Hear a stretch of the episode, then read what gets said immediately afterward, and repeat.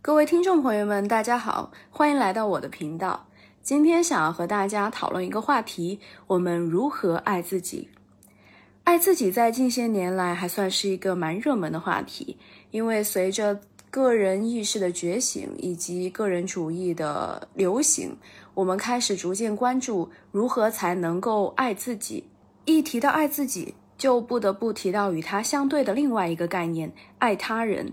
在过去，爱自己一直被当作是一件非常罪恶的事情，因为爱自己等于自私自利，等于一种享乐主义；而爱他人则总是被认为是非常高尚的，因为他把利他主义放在中间，甚至是通过自我牺牲的方式来满足他人的利益。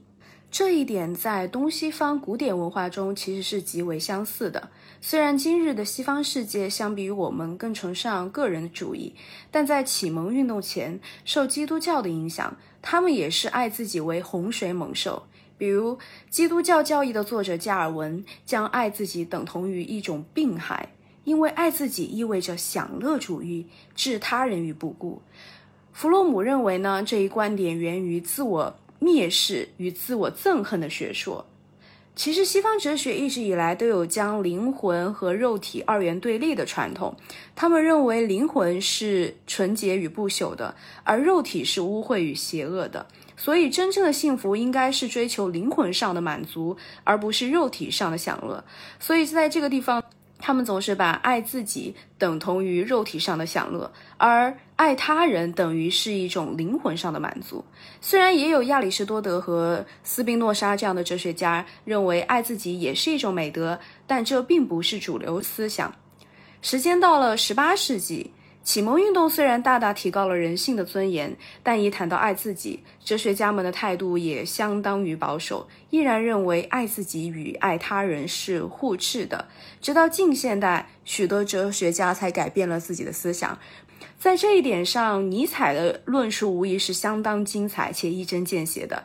他认为，一个人如果只爱他人而不在自己，是一种自我的虚弱与无力。因为他没有办法充分的支持自己，于是试图支持他人来彰显自己的道德，进而将自己凌驾于他人之上，从而获得一种自我满足或者实现自我的利益。这意味着只爱他人不过是为了掩盖自己的爱无能，又或者是假借无私之名行利己之实。前者是一种自我的残缺，后者是一种自我的虚伪。在这一点上，我相信很多朋友在现实生活中都有许多的例子。比如说，在一些不健康的亲子关系中，我们总是能听到父母说：“呃，为了你，我牺牲了多少多少，就是因为你，我们才不选择离婚之类的。”他通过这样的方式来彰显我爱你，但实际上是他试图通过一种自我牺牲的方式来获得一种道德资本，而通过这样的道德资本，他让你。来产生，比如说一些愧疚、不安，进而操控你，这是爱吗？我很难去回答，因为毕竟这是我们东亚家庭的常态。但是至少我们知道，它一定不是一种健康的爱，又或者很大程度上，他们这样的方式是因为他们也不知道如何去爱。他们连自己都不知道如何去爱，又怎能以一种健康而良好的方式去爱着自己的子女呢？所以，不论是爱自己还是爱他人，其实它的核心本质都是爱。什么是爱？弗洛姆说，爱是促成一个人成长与获得幸福的能力。所以，它只是一种能力。爱他人与爱自己在本质上并无不同，都是将爱的一种能力作用于一个对象。只是在这两者，他们的对象不一样而已。因而，一个人如果他连自己都不爱，这意味着他根本就没有一种爱的能力，也意味着他没有办法将这样的能力赋予其他人。而近些年来，大家对爱自己的一种关注，我认为是一种主体意识的觉醒，因为它让我们从一种等待被爱的状态，变成了要勇敢的主动去爱。我们不再把他人当做自我疗愈的良药，而是更愿意从自己的内心出发，让自己能长出能够自我依靠的臂膀。在某某种程度上，我也认为这反映了自我的一种成长和成熟，是一种心灵上的成人化。因为小孩才总是希望别人能够保护他、爱他，因为他自身本身太过于弱弱小，没有办法保护自己，于是只能寄希望于他者。而一个成年人，我们最重要的是要学会如何去保护自己、爱自己，进而能够保护及爱护我们想、我们所爱的人。这便是为什么我们要学会如何去爱自己。那我们具体可以怎么操作呢？我认为这里有两个原则。第一个原则是爱自己是具体的，爱自己不是一件非常抽象的事情，它所有的一切都可以落实到我们生活中的种种行为。我们可以从两个方面去看，首先是从自己身体这个维度，我们是否有很好的去爱护自己的身体？要爱护自己的身体，首先我们需要去问自己：我们到底了不了解我们的身体？我们是否有权利去支配我们的身体？因为身体是权力的支配对象及作用对象。如果你连自己的身体都没有办法很好的去支支配，那你更别提去爱护你自己的身体了，因为它甚至都不属于你。这些年来，我们一直在争论一个话题啊，比如说化妆自由和穿衣自由这个非常常见的议题。为什么我我们一直在争论呢？我个人认为它其实处于一个非常浅层的，处于一个还在身体上去探讨女性主义这样一个话题。但它的探讨一定是有价值的，因为这恰恰反映出了在我们过去的这些年来，女性连最基础的身体自由都没有，他甚至无法操控自己的身体，他只能听从一些主流的审美来进行一种穿衣打扮。而同样的，我们也可以把这个放在我家庭中。你在家里，你是否可以自由的去开关你的房门？有些朋友听起来可能觉得会非常荒谬哈，这开关自己的房门不是一件很正常的事情吗？但是其实也有很多的朋友，他们甚至连这点自由都没有。我甚至听过最极端的是，如果他把自己的房门给关上，他父母甚至会生气的用那个锁，用那个刀去砍他房间的锁。或者是说去辱骂他，认为他在自己的房间里要干什么见不得人的事情，所以可想而知啊，当你连你自己的私人空间、你身体所处的这样的空间你都没有的时候，你是完全没有自由的。这个地方，包括你的身体是不属于你自己的，它是受到你父母或者是说在在学校里就是你老师的一些操控。这意味着我们要实现爱自己的第一步，首先你需要夺回你对你自己身体的一种支配权。除了按照你自己的心意去进行穿衣打扮以外，你还需要了解你的身体，它在什么样情况，比如说你会胃痛，当比如说当你三餐不不规律的时候，你会胃痛，那你就需要去避免它。你需要去了解，第二天当你出门时，它的天气预报可能会下雨，那你自然而然就会根据它要记得带伞、增衣减衣。你要吃你喜欢的食物，绝对不吃你讨厌的食物。你要知道你喜欢干什么，在什么样的情况下你会精力充沛，而在什么样的情况你可能会萎靡不振。当你逐渐去了解你的身体时，你就会去避免做一些让你身体不太舒适的方式。并让你时刻处于一种精力充沛的状态。这些内容看起来非常简单，但其实他们就是迈出你爱自己的第一步。你得首先学会如何去照料自己的身体。只有把自己照料好了，你才能够明白，原来爱自己其实就是蕴藏在这些点点滴滴当中。关于自己的身体，我还记得小时候有看红英阿姨她的有一本。书《女生日记》里面的女主角，她在有一次洗完澡之后，面对着浴室的镜子，然后他在镜视镜子中凝视自己的身体。我不知道为什么，在在当时看那一刻那一章的时候，给我的印象非常之深刻。可能是因为一直以来，即便是我一个人在浴室里面，我我都会觉得面对自己的裸体，我都是处于一种非常。害羞、很羞耻的一个状态，所以当那个时候你看到有一本就是描写青春期，然后在那个镜子里面凝视自己发育的身体的那个镜头，让我印象很深刻，然后并且很震撼，应该这样说吧。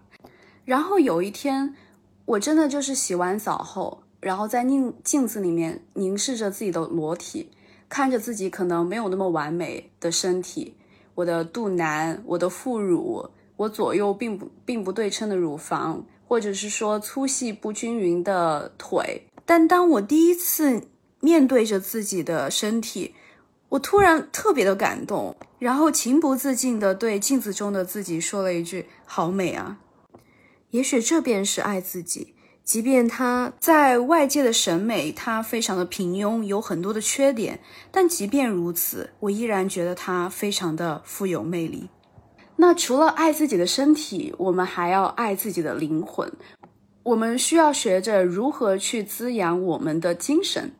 心理学上有三个最为基本的心理需求，第一个叫做 relatedness。它意味着你有良好的人际关系，也意味着你有健康的亲密关系。这里的亲密关系不只指的是恋人之间的亲密关系，还包括你与朋友之间和你与父母之间，这些都算是亲密关系。当你能够与外界很好的连接之时，你自然而然能体会到一种安全感、一种归属感和甚至是被需求的一种感觉。第二种心理需求叫做。自主性 （autonomy），这意味着你是否能够自由的去支配刚刚我所讲的身体，包括自由的去支配你的生活，你周围的一些世界。你知道你想要做什么和不想要做什么。对于你想要做的，你就能够自己主动的去完成；而对于不想做的事情，你也能够 say no。自主性是一个成年人走向独立的第一步。当你有自主性的时候，你自然而然能够建立你自我世界的一种秩序。第三个心理需求是能力 （competence）。你感到你自己是否有能力去胜任你想要做的事情？你有能力去处理你生活中的突发状况，有能力去完成自我设下的目标。而当你发现这三种心理需求，你哪一个没有得到满足，那你就可以想办法去满足它。比如说，你的需求是你渴望与他人很好的连接，那你就去多谈恋爱，多交朋友。如果你渴望希望对自己的生活有着自主权，那你就从生活中的日常小事开始去掌控自己的生活。比如说，你要主动去决定你每一餐去吃什么，你想要去玩什么，而不是总是等待着父母或者是朋友的安排。你需要主动的去了解你自己，你到底想要什么，然后去满足它。在这样的一点一滴中，你也许就能够恢复对自我的一种自主性。又或者，有些朋友觉得自己没有能力去完成自我的目标，总是有一种习得性无助的感觉。就是你一遇到事情，你总是会陷入一种非常茫然、觉得很无措的状态。那你就可以从解决日常生活中的每一个小问题开始，逐步的去积累自信。如果你对自我的体型不满意，那你就去锻炼。让自己能够达到满意的状态。如果你对你自己的学识不太满意，那你就去读书，通过阅读去掌握、拓展你的一种知识面。又或者你觉得一些工作能力比较欠缺，比如说沟通能力呀、协商能力，你就可以通过日常的一些实践，让自己多走出去、多打开，在实践中去积攒这些能力。当你以上三种心理需求都能够得到满足的时候，你就会发现自己的生活原来无比的幸福。你能够按照自我的意愿去支配自己的人生，而不是像我们小时候总是等待着别人来为我们做决定。这会给你带来一种巨大的满足感。这便是我们如何可以去爱自己的灵魂。可以做一个简单的小结。我们不仅要爱自己的身体，更要爱自己的灵魂。爱自己，它不是一件虚无缥缈的、非常抽象的事情，而是具体而微的，可以从现实生活中的每一项小事出发，先了解自己，到理解自己，最后实现爱自己。第二个原则是爱自己是当下的。很多人总是掉入一个完美主义的陷阱，我们总是觉得只有当自己是完美的时候才值得被爱，而此刻的自己总是有那么多不尽如人意的地方，比如说自己的体型，或者是工作、学历等等。但这里有一个我们不能回避的问题：完美这样的一个状态真的是存在的吗？答案当然是否定的。即便是再优秀的人，他也总是觉得自己不是完美的，他已经很好了，但是他总是觉得自己能够更好，再更好。完美意味着一个停止的状态，如果零到一百，它意味着一百不再增长。那什么样能够达到完美的状态呢？那就只有死亡了，因为生命它总是处在流动的状态下。而死亡则象征着一种停滞的状态，从某种意义上说，它也意味着圆满或者完美的状态。完美的梵高就是去世后的梵高，那个存在于我们的艺术的想象中的梵高，而永远不是在他生前此刻的梵高。既然我们永远没有办法达到完美的状态，那如果我们只爱完美的自己，那这不过是空中楼阁，是一种伪命题。我们要爱生活，便爱当下的生活；我们要爱自己，便要爱此刻的自己。虽然它有那么多不尽如人意的地方，但它就是那个最真实的自己。但我们相信这样的话，其实听起来蛮简单，但做起来很难。因为也许此时此刻，我们就是有很多不尽如人意的地方，我们就是对自己感到不满意，我们就是有很多的欲望。这样的欲望其实也是推动我们不断的去完善自己、鞭策自己走向自己的理想生活。但即便如此，爱此刻的自己与希望自己能够成长，并不是互斥的关系。正如同我们开头所讲的那样，什么是爱？爱是促成一个人成长与获得幸福的能力。所以。爱此刻的自己与自我成长，它并不是互斥的一种关系。我们是可以同时达到两者的。如何去做到呢？这里可以给大家提一个小小的建议：你可以做自己的理想父母。相信很多听众朋友其实或多或少会对自己的原生家庭有所心结，因为我们总是渴望着能从我们父母那里得到无条件的爱。我们希望无论如何。不论我们的成绩高低、工作好坏，他总是能一如既往的爱着我们；又或者说，我们总是希望自己的伴侣也能够无条件的去爱自己、去支持自己。但往往现实总是那样的残酷，我们很难从别人那里去获得一种无条件的爱，因为人性本就是自私的。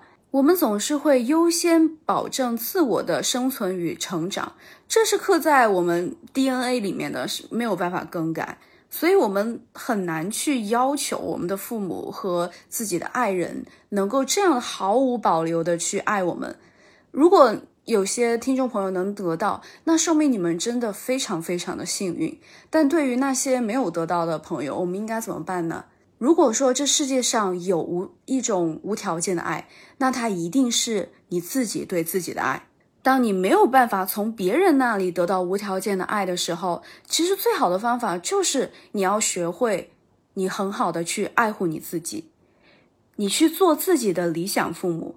我相信很多人对一些理想父母都有自己的定义，都有一些幻想。比如说，当我们在哭泣的时候，我们希望我们的父母能够给我一个。大大的拥抱。当我失败的时候，我的父母能够鼓励我；当我开心的时候，我的父母能够由衷的为我们庆祝。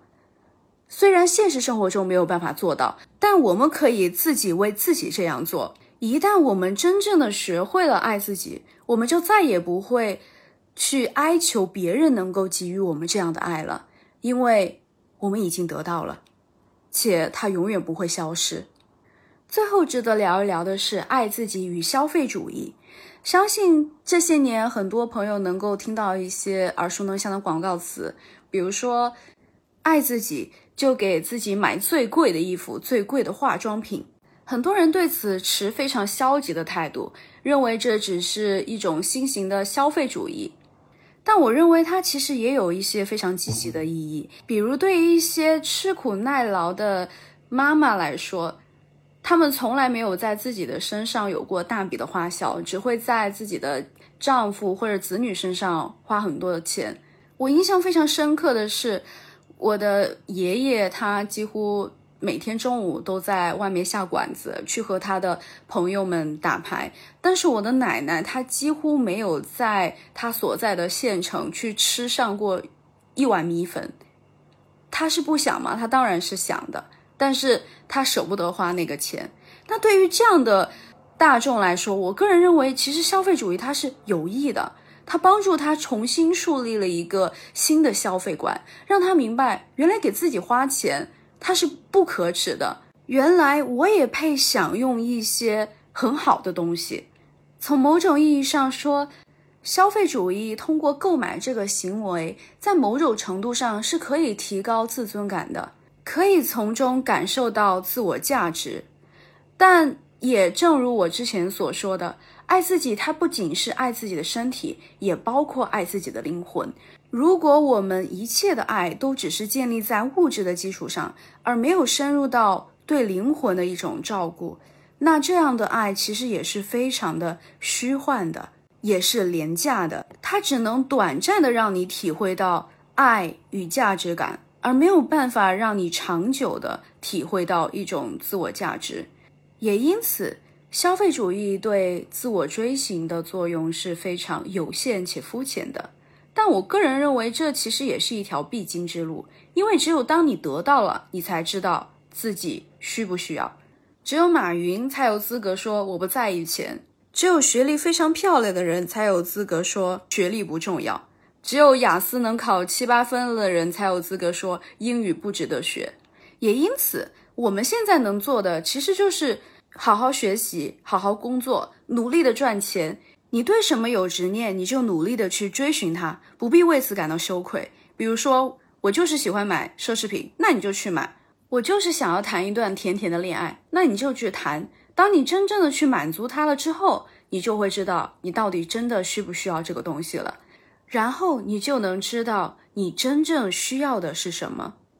行动是一切的解药，让我们一起从生活中的点点滴滴出发，爱自己的身体。也爱自己的灵魂，爱当下的自己，也能帮助自己不断的成长。